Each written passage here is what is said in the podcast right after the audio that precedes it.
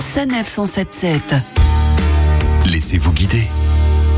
C'est à Brienne, dans le département de l'Aube, que Napoléon Bonaparte intègre à l'âge de 10 ans une école militaire. Cette institution est aujourd'hui un musée consacré à Napoléon et son conservateur David Chantran nous présente les collections. Si l'on en croit les souvenirs de Madame Mère, euh, depuis tout petit, il a ce caractère pour devenir militaire et d'ailleurs elle raconte une anecdote assez, assez troublante, assez même euh, évidente, c'est qu'elle lui donnait tous les matins avant d'aller à l'école à Ajaccio du pain blanc et il l'échangeait avec les soldats qu'il croisait du pain de munitions pour s'habituer justement à ce caractère militaire. Donc il a toujours eu ça en tête et il va l'appliquer puisque ici à Brienne et puis ensuite à Paris et dans d'autres affectations, notamment le régiment de la Fer, il va devenir euh, officier, lieutenant en second et ensuite général à 24 ans. Alors dans ce musée, vous avez des bustes, hein, on voit euh, des statues. Là, il y a une statue en bronze. Euh, euh, derrière cette vitrine, c'est Napoléon, euh, mais là, euh, c'est plutôt Bonaparte. Hein, Il est mhm. général de la Révolution. On a des bustes, on a des, on a des médailles, on a des gravures, on, on a réuni un certain nombre d'éléments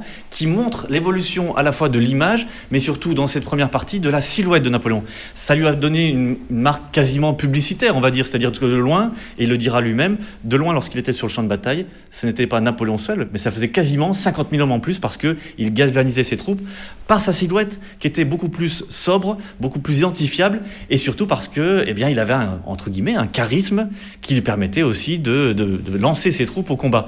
Alors vous avez un bicorne, un bicorne qui est bien protégé dans une vitrine. Il y en a 68 qui sont conservés aujourd'hui, dont celui du musée de Brienne. Indien Bien, il a voulu euh, à la fois s'identifier, donc changer ce sens de, du bicorne, mais surtout il reprend l'uniforme de ses soldats, ce qui montre bien qu'il fait partie de ces soldats. Il est au milieu d'eux. Pour Napoléon, c'est le premier à le faire, c'est-à-dire qu'il est à la fois de formation militaire, mais il a également l'habit rouge au départ de premier consul, qui montre bien qu'il a la double fonction, à la fois militaire et civile. Qu'est-ce que Napoléon gardera de cette école militaire de Brienne tout au long de sa carrière?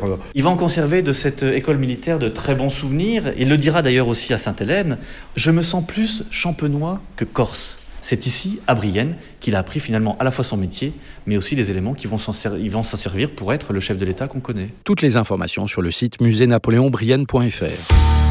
Retrouvez toutes les chroniques de Sanef 177 sur sanef177.fr.